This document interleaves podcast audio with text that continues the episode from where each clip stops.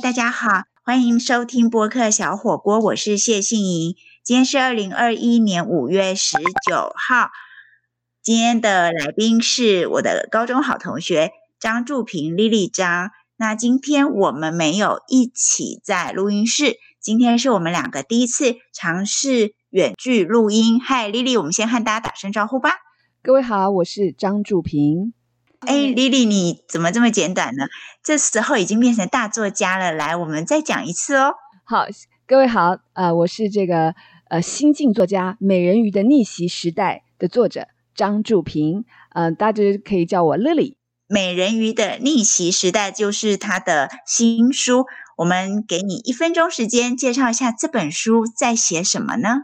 这本书呢是在谈呃一九九零年代。一个发生在台北市、洛杉矶和纽约的爱恨情仇的故事。主要的内容呢是说，女主角就是我呢，希望能够独立的生活，决定留学到美国，然后面临到父母以死威胁的反对，和这个男友他是白人精英家族的藐视。所以呢，我本来想要跟他分手，可是这个时候呢，我的男友却徘徊在生死边缘。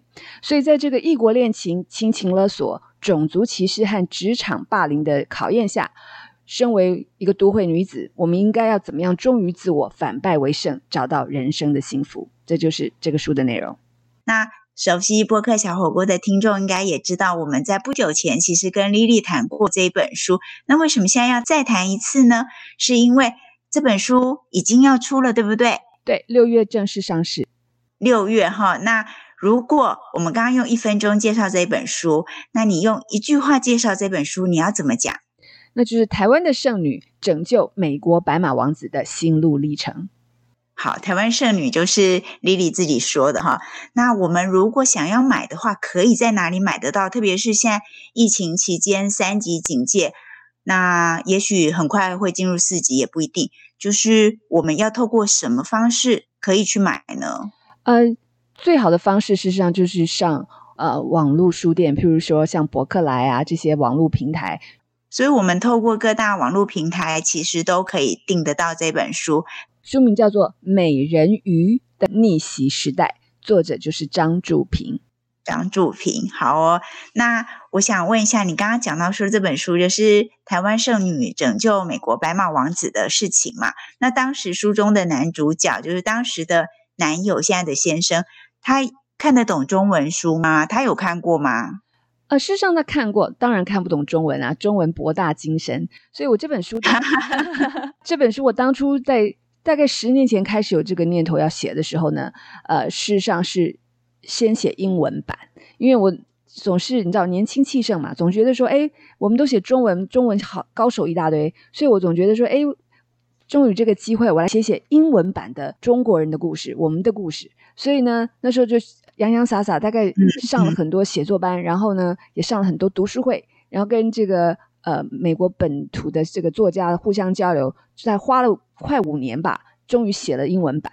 那为什么会出到中文版的这个契机呢？就是因为要感谢我们这个播客小火锅的主持人呃谢杏颖，因为那个时候呢，我就说，哎，我在想说这个内容应该也对很多这个台湾的朋友，尤其是有呃出国留学经验，然后。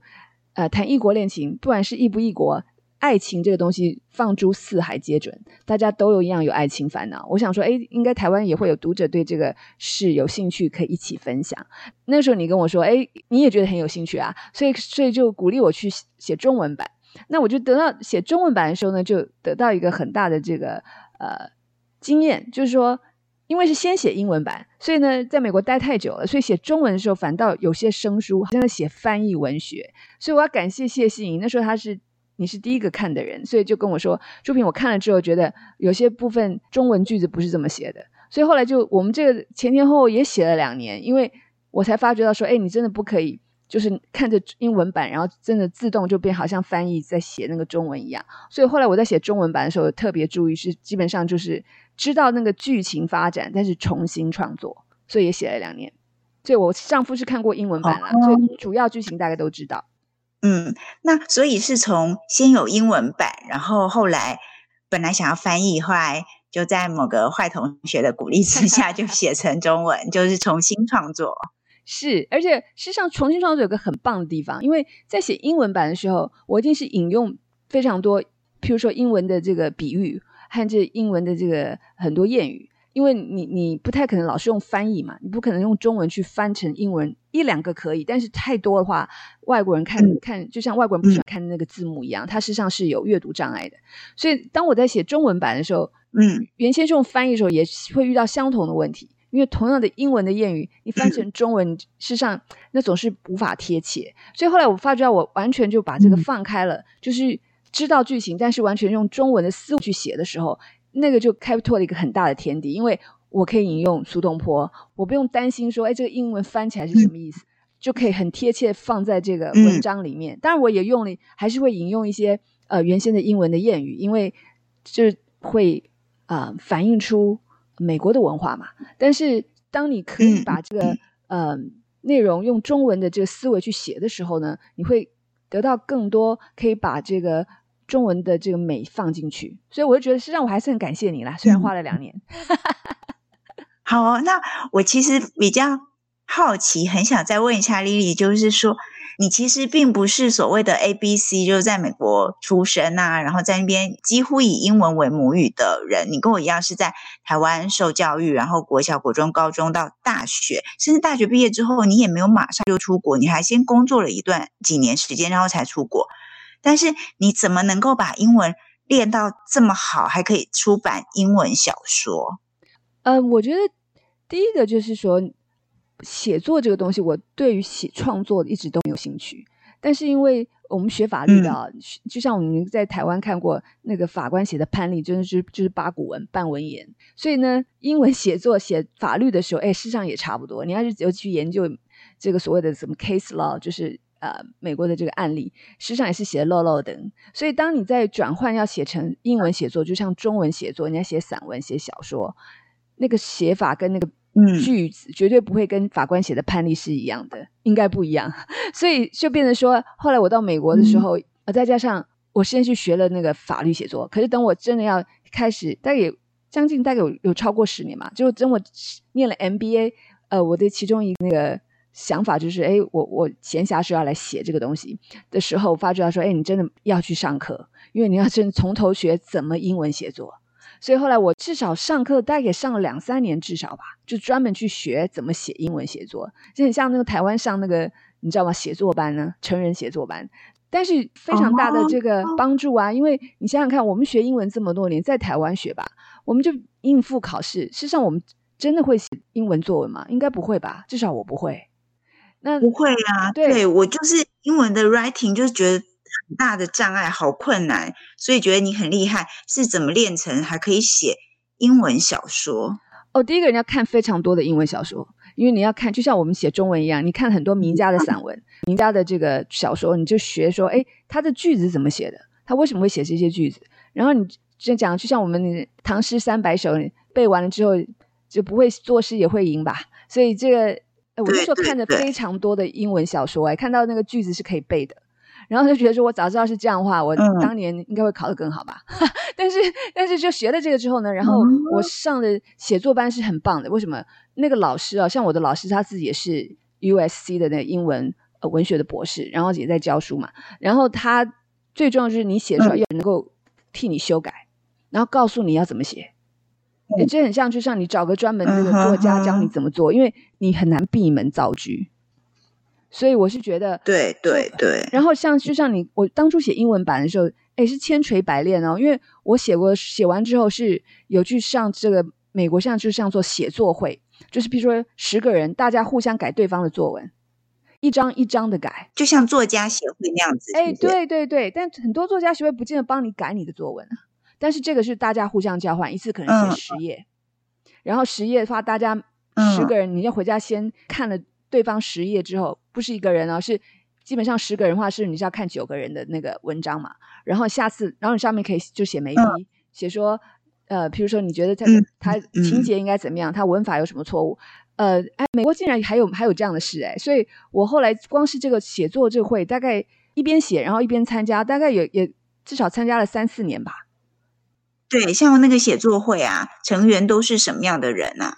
呃，事实上，来自于各种都有。事实上，很多会写作的话，通常不谈学历吧，但是大部分都是对文学有非常大的爱好，不然没人闲着没事会六日跑来上这个写作会吧。而且这个都是义务的，自动自发，你可能就是在那个图书馆找到同好，因为大家可能都写了很多年，只是没有机会发表嘛。因为台湾跟美国不一样，台湾至少到目前为止还有一点点这个副刊吧，你还可以投个小品文。国外实际上非常困难。